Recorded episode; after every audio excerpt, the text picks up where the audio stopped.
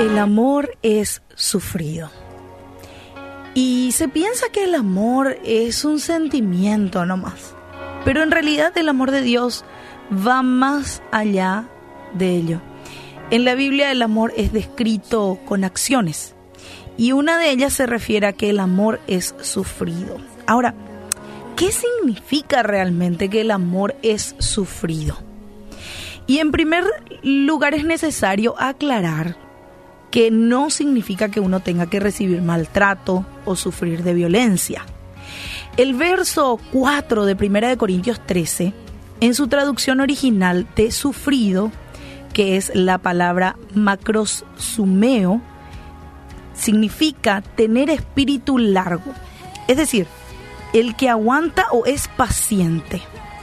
Realmente significa esperar con paciencia paciente, tratar eh, de tardar en responder, digo bien, sufrido. A, a eso se refiere esa palabra original, tardar en responder, esperar con paciencia. Y en realidad cuando se describe que el amor es sufrido, realmente se refiere a tener paciencia con las personas. Es decir, tardar en enojarse. Y no hay amor si no se soportan las imperfecciones de los demás. Y es cierto que no es fácil amar a alguien que, constantemente quizás necesitas mucha paciencia. ¿Sí? Y, y, por eso mismo dice el versículo, el amor es sufrido, el amor es, tiene que ser paciente, tiene que esperar con paciencia. Y Jesús nos dio ejemplo de ello. Eh, vamos a recordar que antes de ser crucificado pasó por un tiempo de mucha angustia al punto de perder, eh, perdón, de pedir a sus amigos que lo acompañaran en oración. Y ahí el Señor dijo a su Padre Celestial en Mateo 26, 39, si es posible que pase de mí esta copa de sufrimiento, sin embargo, quiero que se haga tu voluntad, no la mía. Y el dolor que Jesús experimentó fue profundo.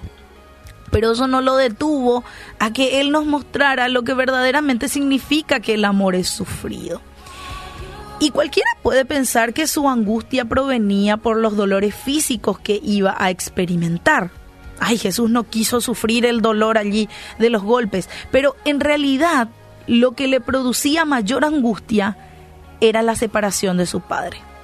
¿Por qué? Porque los pecados que Jesús cargó produjeron esa separación y eso porque el Padre Santo no puede tener comunión con el pecado. Y y el amor es sufrido y el Señor lo manifestó de verdad al ser obediente hasta el final. Cumplió con dolor lo que estaba establecido. El sacrificio que Jesús hizo nos enseña que el amor es sufrido, es decir, que es paciente. Él, por ejemplo, no reaccionó para vengarse ante los azotes que recibía de los soldados. Lo soportó, porque sabía que era la única manera que nosotros íbamos a ser salvos, que había un propósito más grande detrás de eso.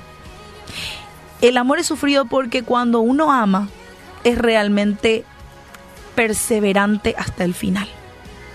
Eh, no vengarnos ante el daño que puedan hacernos. Como Jesús, quien nos mostró que el amor es sufrido, también nosotros tenemos que ser pacientes con las imperfecciones de los demás. Y eso sin olvidar de cuidar nuestra integridad de manera sabia y prudente.